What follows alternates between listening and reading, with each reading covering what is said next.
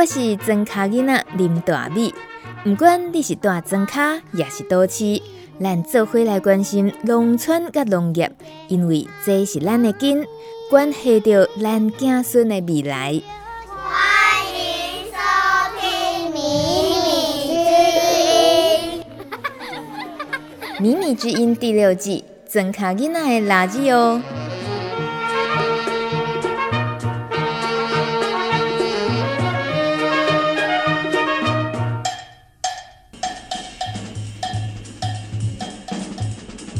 身为一个制作农村农业节目的主持人，如果我不是在田园，就是在往田园的路上。这个话说起来很心虚。尤其是在这么冷的天气，我哪里都不敢去。但是想想看，我们怕冷，不想出门就不出门。但是种菜、种田、养动物的农人就没这么自由了，因为植物和动物也都怕冷啊，需要照顾啊，否则一疏忽，恐怕就影响品质和产量了。那不然这样，我们也别偷懒吧。前阵子我听到风声，听到风声，宜兰即将举办一场史无前例的国宴，是透过友善农渔民加上生态厨师联手打造的一场让国土永续的宴会。当我听到宜兰国宴，就知道代志不单纯。农友到底要怎么跟生态厨师合作？平时农友和厨师都各有专长的领域，这下子要撮合在一起，会发生什么事呢？太值得本节目追踪调查了。这一场国宴总共有七个组合，是由十六个宜兰在地友善农场以及台湾生态饮食设计中心培训完成的十四位生态厨师配对而成。原本哦，他们是彼此不认识的，所以从台湾各地来的顶尖厨艺家要拨空去拜访农场，深入认识农友以及他们生产的特色，才能够研发出最独一无二的国宴料理。说真的，我每一组都很想跟，但是时间有限啊，所以我就挑了其中一个组合，那就是生态厨师蔡宜真和张凯威他们合作的不老部落。没错，就是那个预约排队常常得要等好几个月，一天只接待三十位外宾的不老部落。走吧，跟我一起跳上不老部落执行长瓜利潘威的四轮传动车，在湿冷的雨天，他竟然打赤脚，只是围个头巾哦，还是有穿衣服啦。然后边开车边帮我们导览。这整个村叫寒溪村，寒溪对，然后寒冷的寒嘛，溪水的溪。但最特别的是，我们叫寒溪村，可是没有寒溪这条溪。寒溪是因为比较会下雨。啊，冬天又很冷，它吹东北季风，湿冷，所以以前那个宜兰人用台语叫这里“瓜西郎”诶 K，寒死人的西，那后来简称为寒西啦。对啊，真的很会下，我们大概一年两百多天这个天气。都是这样的天气，对，湿湿的，所以我们都说外面雾茫茫，里面起火烟茫茫，啊，小米酒喝了又醉茫茫，对，整个部落都是茫茫茫的。那人口平常三百多个人。那我们这边是泰雅族的嘛？平常三百多个人，意思是指这个平常跟不平常是什么差别？哦，你听出来了哈？这选举的时候就六百多张票，一半的人外出去外面工作了。对，因为部落工作机会少嘛，所以早期很多年轻人在国中毕业了以后，他们就就离开部落了。所以十七年前的时候，其实爸爸跟另外六个老一辈的长老，他们也是有这样的想法。他们想说，如果可以大家把土地结合在一起，大家一起来规划一个地方可以工作，那年轻人至少就可以不用那么年轻就出去外面工作了。所以那时候成立了不老部落，就开始大量的召集年轻人回来，也是这个原因。所以这个三百是更近年，对不对？在你不老部落之前，可能是更少的哦。对，对，以前可能呃，其实差不多啦，因为部落就这么多人了嘛。然后现在外流出去的，你要叫他回来，困难度也高。所以，我们现在不老部落的青年，大部分都是在这边国国中以后十三、十四岁才开始慢慢留下来的。那像我们第一批回来的年轻人，像我们这二十五岁到四十五岁的啊，有十五个。那那十五个其实你也差距不大。我觉得这会慢慢的去影响啊。但是，因为我们不老部落今年十七年了，那从一开始的部落十几个人工作，到现在四十几个人工作了嘛。所以，对啊。那你看，十七年也才多了 三十几个人。但是他们会慢慢的外流，就是他们那边有一技之长了，出去外面，那等他们再回到部落了以后，他们又是一群生力军了嘛。那这一个会再影响一个，一个再影响一个，对啊，然后这个这个效应就会慢慢出来了。不老部落维持在四十三个人嘛，四十几个人，主要用于就是第一，部落它的经济规模没办法那么大，所以如果人太多的话，你突破五十、突破六十，那我们的收入的压力就很大了。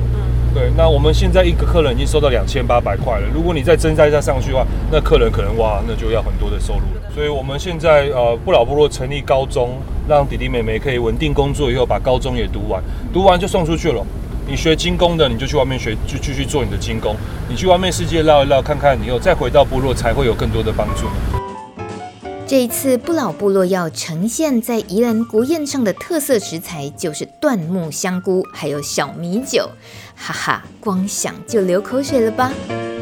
那讲到香菇，要先介绍这个，这个叫做杜英木，嗯、杜甫的杜，英雄的英，它的叶子带一点红色的。嗯那如果等一下大家可以仔细观察的话，部落里面到处都有杜英，是因为我们一年种到两百多棵哦。啊，等它长大了以后，我们就给。切成一段一段用来种香菇了，所以大家也叫它椴木香菇。我们用的壳斗科的木头，像杜英，还有青冈栎也 OK。对，然后这几年很多人用相思木，但是我们没有用相思木。虽然我们相思木很多，可是因为相思木的菌种跟我们老一辈他们种的菌种不太一样，相思木出来的香菇会小一点点。然后我们用这个呃这个杜英壳斗科的木头种出来的香菇，我们种的冬菇会比较大。所以呃，客人也吃习惯我们比较厚大的香菇，所以如果就转到变小的话，它就变成说又有另外一个适应期了。所以我们像到目前为止十几年来，都还是用这种蝌蚪科的木头种香菇。你看我们的那个香菇，为什么后来很多原住民部落不愿意种？第一，木头不好取得；第二，要去扛这些木头，你没有年轻人啊，老人家你也不可能叫他扛这些木头过来嘛。那很多人都说，那为什么你们说种香菇，香菇都还没有出来？其实有出来了，这几天开始天气有变冷，它有些偷跑了。嗯、但是我们早上会先把它拔一次了，不然你太晚拔的话，你这时候松鼠就把你吃掉了。哦，松鼠会吃第一批，蜥蜴会出来吃第二批，然后晚上还会有老鼠跟瓜牛。早晚我们会都巡一次。如果在盛产的过程中，一定要赶快采，因为它有时候你早上看它，它香菇会先冒一个头，它到时候时间温度对的时候，它会先冒一个香菇头出来。香菇头一冒的时候，它到可以采收三到五天就可以了。其实很快，所以从没有到冒头要十个月，可是从有头到冒出来三到五天，所以很像生一个 baby 一样。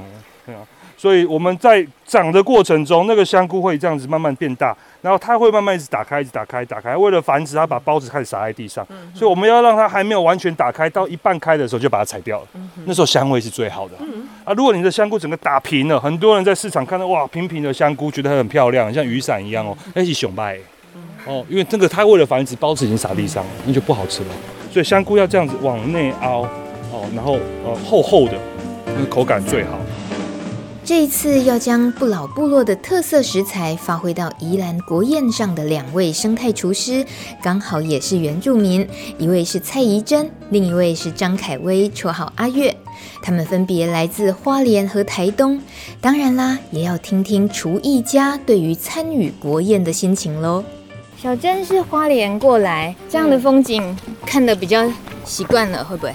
呃，天天都在看。天天 这位都市的啦，啊，这位都市、啊、太久没有回部落了。阿月啊，这里看起来会想家吗？嗯、会啊，会想家，想到要哭了。对啊，家在哪边？在台东市。哦，对啊，就都是都在工作，几乎都没有什么在休息。哦，对，所以就是今天当做来。来上课，来学习，来度假。但问题是，又是要关于要创作、要发挥，嗯、想度假，但是又有有点压力，会不会？不会，做凭感觉去做就好了。想要做什么就做什么，嗯、啊，没有什么不可，嗯、就慢慢做出来就好了。嗯、对啊，把你要创作的想法跟想象融入在当地的食材。嗯去整理它就好了，嗯，就会做出你你想要做出来的味道。如果没有的话，再去做调整就好啦。对呀、啊。小珍跟阿月会是合作关系还是竞争关系？哦，不会，好弟弟怎么会竞竞争呢？对不对？啊，对啊，好姐姐。我们是好姐弟。好姐弟。对对对对对。可是你们分到这一组是自己选还是老师老师安排的？应该是说我们的创作理念大家都大致相同。合作上应该会比较有默契，对对，会比较好一点。对。小珍原本的工作领域是在哪里？是在糖糖厂哦，我们是跟糖厂配合的那个民宿早餐 buffet。对，那我在那边担任领班跟主厨。那之前还没回花莲的时候，是在高雄的英式早午餐，嗯，做主厨这样子。你从花莲参加生态厨师培训，应该是路程啊，时间上挑战蛮大的。不会啦，因为我觉得这是很有意义的事情。其实，在我在高雄的时候就有关注这个生态厨师，然后是一个好朋友，他有看到那个 FB 介绍，让我让我知道说，哎，你你那，你不是很喜欢就是走入大自然，然后森林，然后永续的的概念吗？那。你要不要去看看这个团体是在做什么？这样，所以是因为好奇，然后也是喜欢，所以就慢慢一直投入到现在，已经是三年了这样子。呃，回来花莲之后，就开始参加第五期的生态厨师入选之后就。呃，老师的他们的活动，像进入学校的教导的时候，我们都会去。然后进而今年六月份的时候，有老师有发起一个部落生态厨师，然后我我也带了光复乡我们那边乡的四个部落的厨师去学习呃生态部落厨师的教呃学习这样子。那个来不老应该不是第一次吧？呃，我是第一次来，听之前有听说，一直没有。没有机会来看这样子，然后今天看了很蛮有蛮多的收获，是指已经有灵感了是吗？呃，应该有一个一个雏形在了，对对对。但是现在还不能泄露。呃，对，没错。这样子的发挥，跟你之前上生态厨师课程的时候也发挥过一些创作啊，你会觉得有什么不一样？呃，是更深入了解，因为我们接近农民，去了解他们的。文化的脉络，然后从这个地方去去开发你的呃料理出来的特色这样子，所以呃之前的生态厨师是观念，你你要怎么样去？为什么要做生态厨师？是先先把我们最基础的基本先呃基础架构好，然后了解学习之后，再来进而深入了解跟农民跟土地的关系，然后厨师跟农民的关系，然后。厨师跟土地的关系，这样子连接才会就是发想会更多的创意的食材，这样子。嘿，不过你的本业工作应该也影响不少哦。呃，有影响不少，对，真的。那应该就是说，我的我的老板也被我影响了很多，就是我们餐厅也是会会用在地有机有机那个农作的食材。然后也也帮忙我们附近小农的一些农作物做贩售，这样子配呃长期的配合，然后也影响到我的同事厨师他们在这一块就是对土地友善的观念里面重新去设计他的菜单，这样子就是做在地农业的作物去做设计，这样子。嗯，告诉我们你的店在哪里？哦，我的店在光复乡。台塘，然后是啄木鸟卡萨，嗯，希望大家可以一起来看看，就是来吃吃，来了解我们光复乡有什么作物，然后也帮助一起来帮助友善农嗯作物的农农民们这样子，对，这是最主我最主要的推动的理念是这样子的，对，谢谢。宜兰第一届国宴国宴名单。第一组，生态厨师叶国栋、吴小龙，友善农场是康复友善农场，谢谢米，还有竹笋达人李文发。第二组，生态厨师是萧代佑、张雅文，友善农场是米福公社和水月农庄。第三组，生态厨师是吴美惠、陈义聪。友善农场是音乐米创意产销企业社和卡莎与虾虾开心农场。第四组生态厨师是刘真义、刘振勇。友善农场是安建农产、越建学习农园，还有波波的稻米。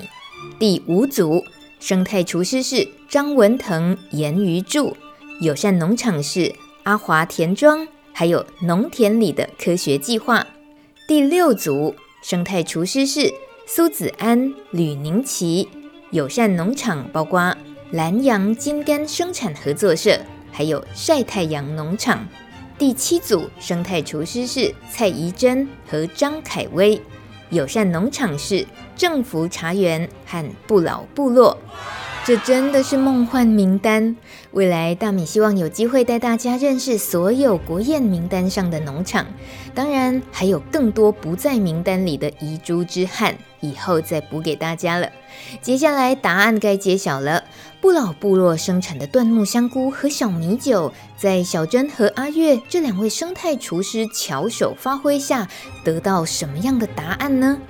国宴这一天，代表不老部落出席的是管菜园也管餐桌的张佳慧，绰号舅妈。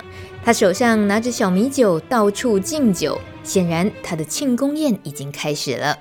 大家可能对我们不老部落有一个所谓的，就是觉得，哎，我们做得很成功的，怎么还会来参加这个计划？但是我们一直在山里面，然后其实很多人都不晓得我们到底在做什么。那也只有我们自己看到我们在做什么。那也希望呃，就是刚好借由这一次的生态生态厨师跟生态农场的计划，那我也希望说，哎，出来走走，出来看看，然后大家彼此交流，或者是说，哎，大家可以有更好的方式，大家互相学习。我觉得这是一个互相互相学习的一个经验。不管是我跟生态厨师，或者是跟生态农友这边，大家可以互相学习。那因为像呃，以我们自己有种菜来讲好了，那我们其实每年都其实都是在挑战，虽然很有经验，但是每年都在挑战，可能气候或者是虫害，我觉得这个都是可以跟其他生态农场的农友们可以做一个交流。因为我除了在我们我们部落里面在担任主厨的位置之外，其实我还是要去菜园，对，然后去看我们菜的状况，然后再决定说啊，我今天可能要要出怎么样的一个一个食材来给客人吃。你是产地到餐桌，自己都要产地到餐桌，都要很了若指掌。对对对对，所以我在部落不是说只有做煮饭这样子的一个责任，然后就剩更多，比如说啊，我们像现在当季，我们有自己种萝卜，那萝卜出来的时候，它其实也是一个很大的一个产量，那就我们就要做腌制，对。然后有新鲜的，有腌制的，甚至还有晒干的一个东西，然后去做各式各样的食物给客人吃，然后然后完全都是自己纯天然自己手工做的，对。本来就是这么用心的看待耕作，还有烹调食物的料理这些层面，那又再加上这一次跟没有遇见过的、以前不认识的这些呃生态厨师的社群或者是小农社群，然后激荡出来，有没有你自己也已经大概感觉有些印象深刻的是有些收获的东西？哦，有啊，因为。像之前，其实我还没有还没有参与这次计划的时候啊，就是躲在山上啊，自己种了什么东西就自己做，就觉得哦，然后就应该是要这样做。可是当我上次出来的时候，比如说我吃到像那个茶园的糖，我吃到这就嗯哇，我就觉得说哦，我可以跟这个茶园去做配合，对，正福茶园的有机茶糖，对。然后我可能不只是要它的茶糖，我可能要需要它的茶粉或者是它的茶叶，那我可以来腌制我的萝卜，那我们就是有一个配结合了。所以其实这一次的计划真的不是说哦，我们就是什么东西需要来出来行销，不是，我是来大家有没有合作的机合作的可能？因为我们一定要，比如说啊，像有些有些在种植稻作的。然后我们也想说，哎，那他可不可以种植我们的小米啊？因为你知道我们小米酒的用量其实是挺凶的，对，太受欢迎。呃呃，因为要做小米酒嘛，对。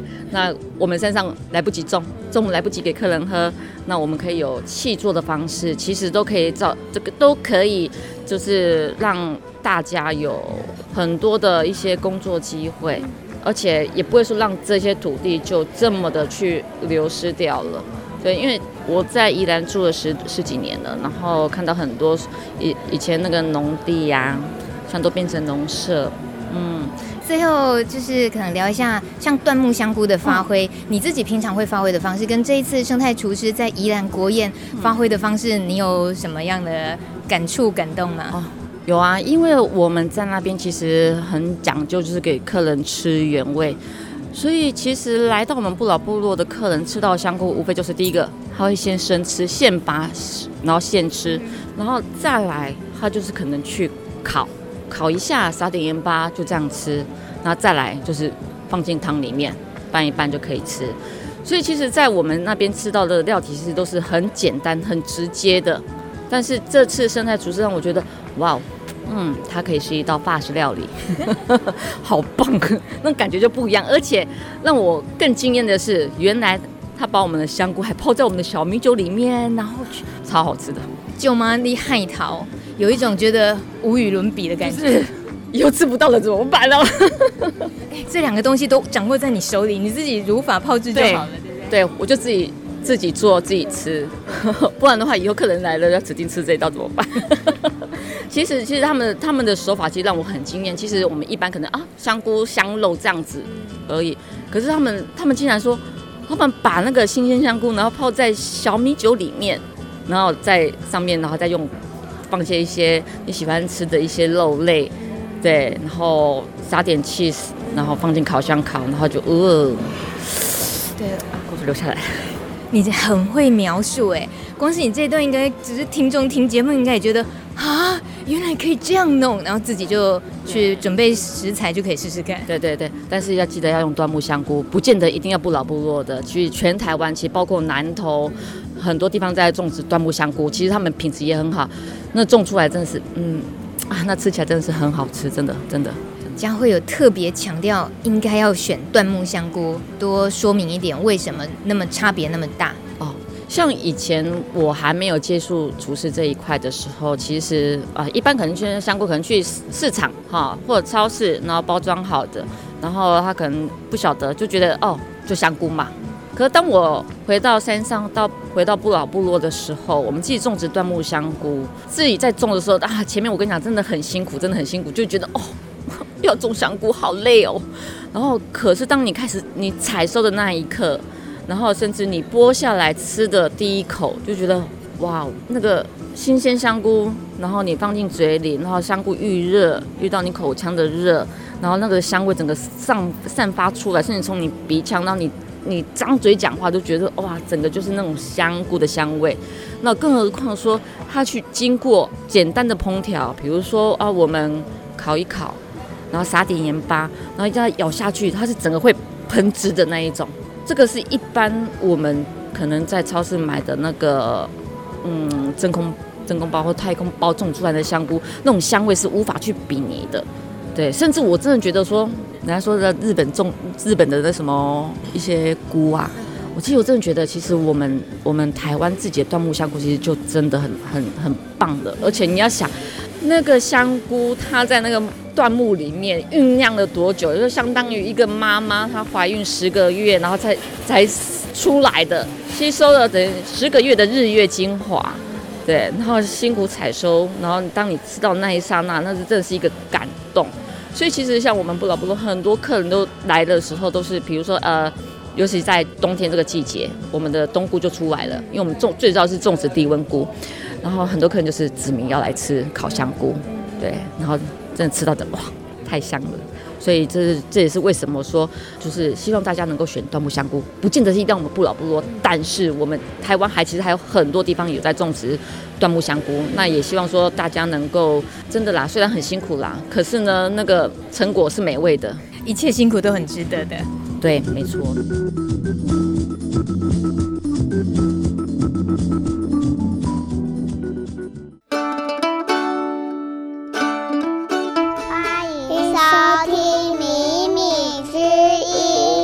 真卡囡仔的垃圾哦！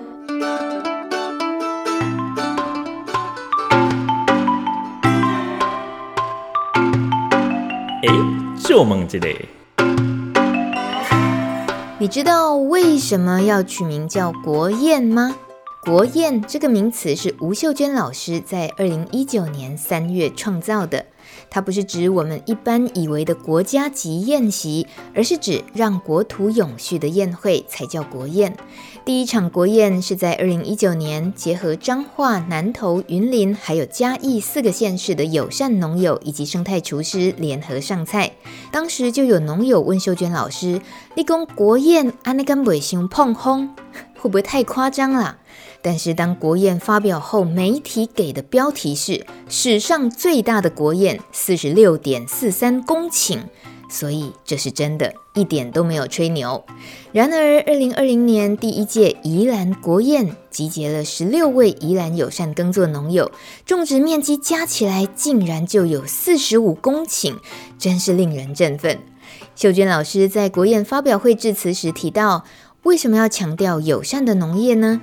因为友善农业在台湾占不到百分之一，可是友善农业生产出来的物产，不仅仅让台湾人变得健康、健保费支出下降之外，它让台湾的国土永续。所以，不论你想要在台湾做百货业、加工业、餐饮业，各行各业都没有关系。但如果我们没有健康的土地，就什么都没有了。而友善农业发展下去，土地有了，食物有了，健康也有，文化也有，这些加起来当然就是永续了。所以为什么会把厨师培训跟农友结合起来，大家一起发展区域型土地的永续，取名“国土永续”的宴会，简称国宴，就是这个原因。在国宴发表会上，我看到好多农友兴奋又期待的心情。未输要记怎么样赶快？例如，米米之音曾经专访的晒太阳农场主人林万贤，万贤哥，当他看到生态厨师把作品取名为“回归富足”这四个字，他看得感动到眼睛和嘴角都呈现幸福的弧度。我偷偷的把他从人群中带开，想听他说说这次合作的感想。那晒太阳农场这一次提供出来给生态厨师发挥的农产是什么？就杭菊跟葛玉金是我觉得，那还有鸡蛋嘛。我我我们慢慢的把食材已经做的食材的品质已经顾得还不错了，接下来就哎，怎么把食材变成食物，还蛮重要的。但是很多呃餐厅啦，或者是我们自己知道宜兰在地的，也有很多是很有为了呃土地永续所经营的餐厅或料理，这些或许不陌生。可是透过一个这样办宜兰在地土地的国宴这样的活动，然后你想到自己农场能够一起参与，会让你很马上想到一个远方的目标理想是什么吗？嗯，没有想那么多耶。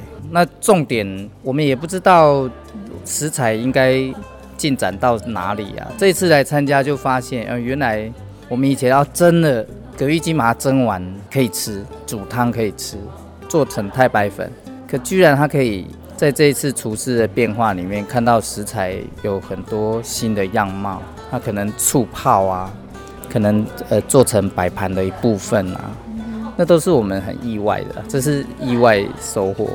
对，越参加越有趣。可是，这对于你自己也知道自己耕种的这个农产能够被这样子运用，嗯、你会觉得对你之后会有什么灵感，想做什么吗？很开心啊！就接下来就呃多跟厨师接触是我的想法，很棒的一个经验。该不会自己也想当厨师吧？当厨师。我我觉得那个需要天分吧，我可能不行。不过多跟厨师学习是是可能，未来可能自己应该对料理有多一点认识啊，应该是这样。这是这次很重要的一个收获。接着遇到另一组农友卡莎与虾虾的开心农场，我很好奇问卡莎，当时看到宜兰国宴的活动报名资料的时候，他是怎么想的？第一时间哦，其实第一时间我看到那内容的时候，我就想说，嗯，这是什么奇怪的、什么乱七八糟的宣传广告吗？跳过去。然后后来隔了大概一个礼拜吧，有一个叫做林大米的传给我。通常我们来讲，大米不会有那个时间去传一些什么宣传广告。了解完了之后，我觉得，嗯，这是好像是一个蛮有意思的活动哎，然后就参加了这个活动。你们提供的农产是什么？我们这次提供我们的黑米，还有我们的那个鸡蛋，还有我们的酸笋啊，还有我们的鸡肉。哇，有酸笋，还有鸡肉。对呀、啊，这个也都不容易在一般的宜兰，像水稻农这边轻易就有了嘛。对，因为我们有养蛋鸡，有养肉鸡嘛。黑鱼土鸡，那刚好他们觉得说，他们刚好可以用这个鸡肉来做一点这个变化。然后黑米呢，这个是我们本来就有在种植的。这两位厨师最后把你的作品呈现出来是一个什么样貌？你开心吗？喜欢吗？当然开心啊！我觉得很惊讶，因为我从来没有想过可以把酸笋放在这个呃鸡肉里面，然后做成珍珠丸子，外面再裹上我们的黑米。对，然后我从来没有想过说，哎，黑米其实来做成珍珠丸子之后的口感是这么好。因为我们以往一直都认为说做珍珠丸子就要吃糯米，对，但其实它不是糯米，但是一样可以达到那个效果之外，还让你惊艳，因为颜色上面有更不一样的展现。嗯，我们一直在想说，不知道未来我们是不是还有机会再看怎么样子把我们的产品再做的更特别、更多样化。其实，即便是一个我们说。呃，珍珠丸子好像大家都很容易吃得到，可是你换一个方式来表现，这个珍珠丸子就跟别人的不一样，跟别人不一样就表示我的，这是我的，而不是一般的。我相信这个对很多农友来讲，呃，应该不要说是农友，对任何的生产者来讲，他都会很希望能够真正生产一个东西出来之后是我的，这样才会有我的特色。满意极了的感觉，当然非常满意，而且我很期待这个活动可以一直持续下去，每年都有新的火花，然后都让我们这边的在地的食材可以让更多的人知道，有一天这个行销不是只有在台湾，不是只有在北台湾，不是只有在亚洲地区，好大的野心呢！对，我们要把野心做出来。再来听听安建农产的阿豪，对于跟生态厨师的合作又有什么新发现呢？你提供的农产是什么？其实后来我是提供那个米谷粉，因为后来有跟那个厨师聊，因为其实我们很多小农都有种米。对，那时候我们跟他讲说，那他其实米也是不缺的啦。那我们就说，那 OK，那米之外，那我们自己本来就有在把米变成米谷粉，在做烘焙的嘛。那我们说，哎，那我们很想知道说，哎，米谷粉除了做烘焙之外，它还可以完成什么样的花样出来？所以我们后来就决定，哎，我们把米谷粉交给了厨师。对，其实对他真的玩的还蛮多花样出来。所以玩出了什么花样？除了我们烘焙类之外，它可以把它做成传统的，像那个白玉。白玉，白玉其实日本有点像马吉啦啊，可是因为其实像一般像我们那种烤丸子啊，我的印象中它其实是用糯米类。哦，那其实糯米的话，其实我们觉得其实有些人对于糯米就是吃了，其实它会比较会胀气什么的。那像它就是用我的白米，那其实你白米吃的时候变成。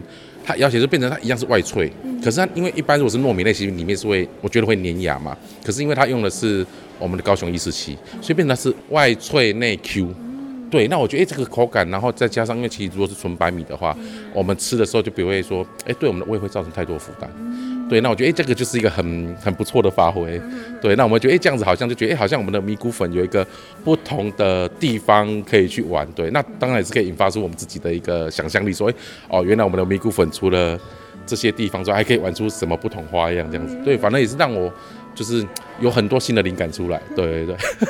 那这一次整个过程里面啊，嗯、跟生态厨师的互动也好，还有包括国宴的发表，这样子这么隆重的场合，这样被看见自己的农产跟农产发展出来的作品，这对你务农这些年下来，走到今天遇到一个这样子的活动的呈现，身为农夫又会是有什么特别的心情吗？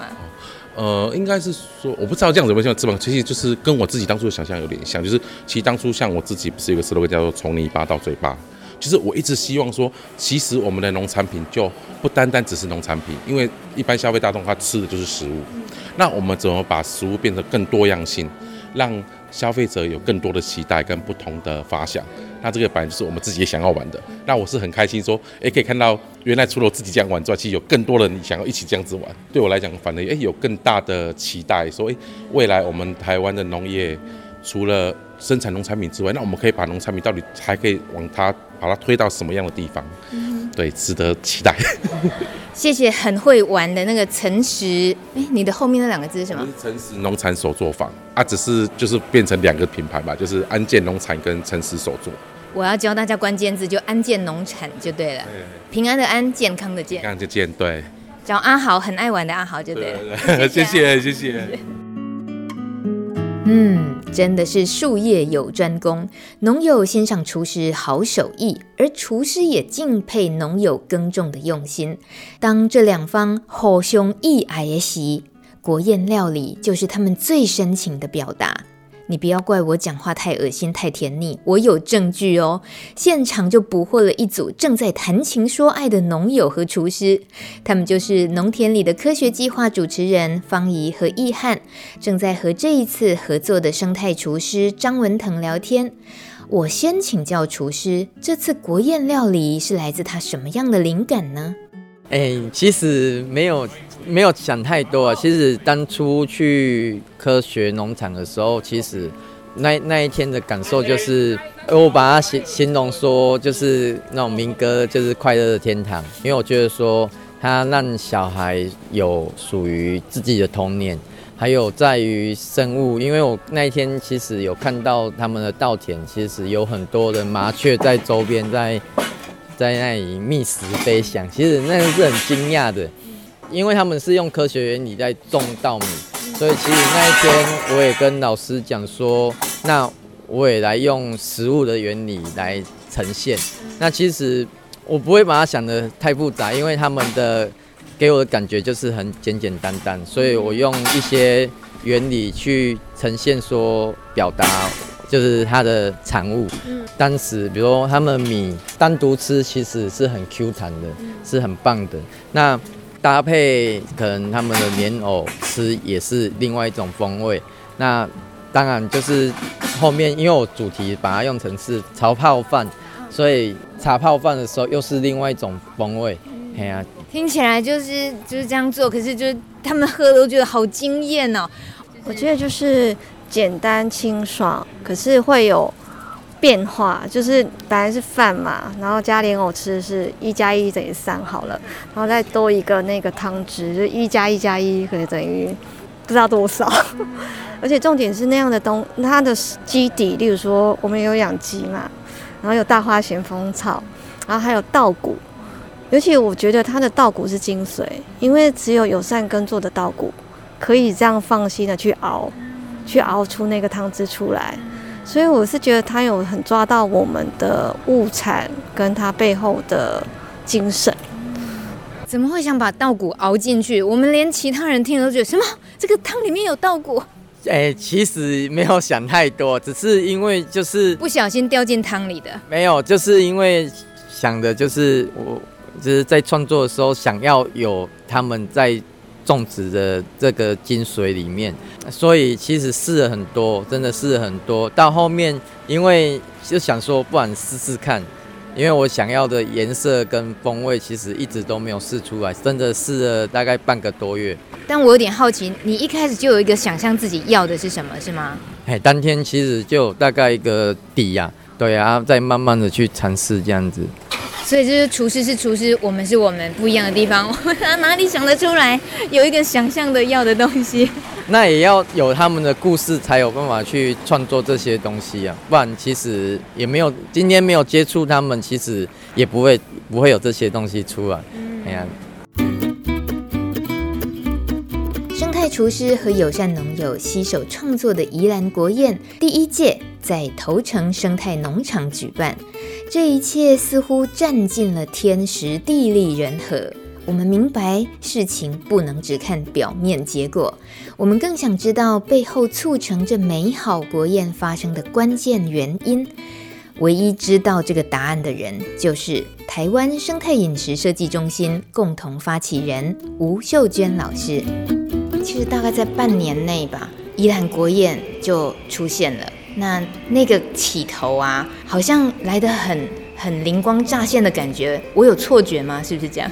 你没有错觉，你是醒着的，你只是宜兰雨水多一点，棉被有潮湿的味道，还顺便嘲笑宜兰人，真的 不，这个就是真相。就是现在现在浊水溪以南的农业压力很大的原因是农友超努力，但是老天爷不给水。他连种都没得种，而且被迫要休耕。那宜兰是辛苦的，没有错，因为真的雨水很多。但是宜兰它还是可以正常的耕作，所以宜兰的确有它的特殊性。就是我们在遇到宜兰的友善农友之前的工作经验是在台中以南。那在台中以南那边的友善农友也都很努力，可是他们相对得到的那个环境的支持度是偏低的。那宜兰这里的农友也活泼也热情，但是环境我们只是生态跟自然环境的支持度很高，所以到目前为止，在这一次的宜兰国宴里头，属于大型的友善农场，在在我们过去的经验里面，这边是非常非常的少。但是它的多样性跟生活的那个活泼度，相较于我们包含在台中以南跟东部的话呢，在宜兰的一个城市里头所发展出来的农业的活泼度非常的高。在宜兰它的速度很快，是因为呃宜兰的农友来参加这次宜兰国宴的活动呢，他并没有把它当成一个农业行为。他真的把它当成是一个地方文化在看待，这这是很大的差别。如果他当成是一个农业行为，是一个农业的事业在看待的时候呢，你会有很大的疑惑，想要知道我花这么多力气，我可以卖多少农产品哈？但你就是需要卖它嘛。可是，在宜兰这边，我们看到不是宜兰的农友对于行销自己的农产品比较不重视，是他也希望。可是我们看到更多跟我们在其他县市遇到农友比较大的差异性是。他觉得这里面有很多的文化成分，是他自己个人觉得他想参与，不仅仅只是因为农业。是他觉得这个是有文化性的，所以在宜兰的这一次的活动在办理的过程当中，呃，一个是速度很快，但速度快最怕就是那个内容会不充实，因为我们的时间节奏这么近。可是事实证明，我们在这一次的过程当中，农友的体质跟农友的表达能力，它非常活泼多元，它并没有因为我们的速度加快、密集度增加之后，它的深度不够。所以如果像刚才大米提起，就是说这次为什么会这么短的时间可以办成？应该是说，宜兰的农友跟在宜兰毕业的生态厨师，他们双方都有高度热情。那厨师不论遇到大型农场、小型农场，对他而言，他一定是全力把他在学习生态这个概念融入在他的饮食创作里头。厨师在这一块，他不受限于农友的规模大跟小，但是宜兰农友普遍性偏小，至少这次参加，它的规模偏小，可是它的种类跟活泼度却高过我们以往的案例。一个农场的多样性，然后再加上一个农场的主人，他的才华也多样性。像今天就是我们的宜兰国宴的媒体发布会，开场演唱的就是农友，他的多样性，他的人格特质的多样性在宜兰，我想应该是跟其他县市会不同，但确实他就是小规模、多种类、活泼度高、文化体质很好。嗯嗯。你安尼好话拢囥伫阮宜兰，其他的所在农民甲生态厨师会食醋，会无？当然是，你若邀请我去，我嘛甲你讲较足好诶。哦，有够够诶，有够够诶。那刚刚能够从秀娟老师听到一个地方它的风土人情，它的那个人的那种呃素质特色什么这些，让你对于呃整个台湾你在推广生态厨师这些。那个拼图里面，你有没有一个到又达到一个新的理解？对于你认识的台湾，呃，我记得我应该是在应该有将近四个月哈，当时我在。我们的生态厨师那时候叫生态厨师社团的 FB 上头，那现在已经更名叫做台湾生态饮食设计中心。在四个月前还没有更名的时候，我有呃写了一篇文章出来。我记得我一写完一个小时之内，大米就传讯息给我，就是文章上头就写说，我们接下来想要让台湾生态厨师去做一件事情，让台湾的产业再次以农立国。然后一个小时之内，我就接到大米传讯息给我，问我说，你还把那一页就用手机截图，然后你把以农立国圈起来，问我说。这是真的吗？我眼泪都掉下来了，一边问这句话。对，就是你问我说这是真的吗？好，那我我对对我来讲，我会觉得为为什么要觉得它不是真的？然后我就说，哎，怎么会问我这是是不是真的？因为我基本上不是在写广告词，可是我知道以一个报道农业的广播节目做了五年有经验的人问这句话，绝对不是来质疑我，而是这一定跟他有很大的触动，才会一个小时之内他马上问我，嗯、呃。我们的在看以农立国这件事情，在四个月以前，那时候整个公开资讯上头还还没有一个名词叫做后疫情时代。哎，那时候大家还觉得说疫情就过了，我们快乐的人生已经展开来了，根本就。遗忘了新冠疫情这件事情，可是四个月之后，就在呃二零二零年的十一月之后，后疫情时代已经成为各式各样的研讨会、集会活动都会冠上的一个名词。为什么大家开始发现说疫情好像没过呢？而且那还有个后疫情，就是说生活将因为疫情不会过去而开始产生一个变化。对，一开始。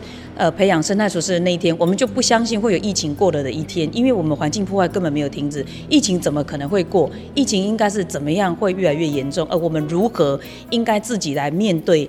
长期一百年来，台湾的人，哎，不止台湾的，全球人类在产业的发展对环境的伤害，你本来该付的钱，你就是要付。所以在做以农立国这个主题之前，并不知道会有新冠疫情会发生，然后也没有什么后疫情，我们是从头到尾都在。一直在面对一件事情，当环境破坏之后，你就是一定有代价要付出，然后那个代价就是要重新回来，把土地修复回来。有没有疫情都是一样，但是因为新冠疫情的发生，让这一件事情的轮廓变得清晰，而且它更明确的，原本如果没有新冠疫情的时候，大家可能会觉得我在讲以农立国，大家会觉得说，哦，这个可能农业自己想振兴，一群餐饮界人士想要振兴农业，可是你遇到疫情的时候，就没有人有这个幻想了。请问台湾两千三百万人口，你有哪一个人可以不用吃饭？我们在呃新冠肺炎最严重的那段时间，应该是呃二零一九年年底、二零二零年的年初的时候，有两个讯息跟农业有关。第一个，大家会问农药还能不能进口？因为我们要务农，农委会的主委还要出来讲说，农药九个月之内都不会有缺货的问题。哦，那时候是农药，然后接下来再问说。请问一下，台湾会不会缺食物？因为国外的农那个农产品不能进口了，我们的稻米、我们的面粉等等会不会不够？农委会主委又讲说，半年之内我们有充足的。还有他讲了一句话跟宜兰有关，他说。台湾农地那么多，不要拿去盖房子，拿来种田，我们怎么会有农农呃农产品不够的问题？当时正好在吵那个宜兰的农地能不能够盖房子的问题。当新冠疫情没有发生之前，我们会觉得以农立国是农业的事，农业想振兴。可是新冠疫情发生之后，你连农药都怕进口不到，你连台湾的食物都够不够的时候，谁还敢讲这是农业的问题？这叫台湾人三餐的问题。谁是台湾人？百工百业，所以再次以农立国，它是一个真相。那我们再把厨师培养好，开始跟农业连接之后，再来就是希望厨师加上农友所生产出来的那个称，我们称为叫做三餐。三餐是全住在台湾岛国上头的岛民每一个人的事啊，所以我们的路没有变。但是因为时事的关系，我们这条路在社会上被看懂的轮廓突然变得很鲜明。但并不是我们做的行为变了，我们没有变，但是整个世界跟台湾时事的格局让它变鲜明了。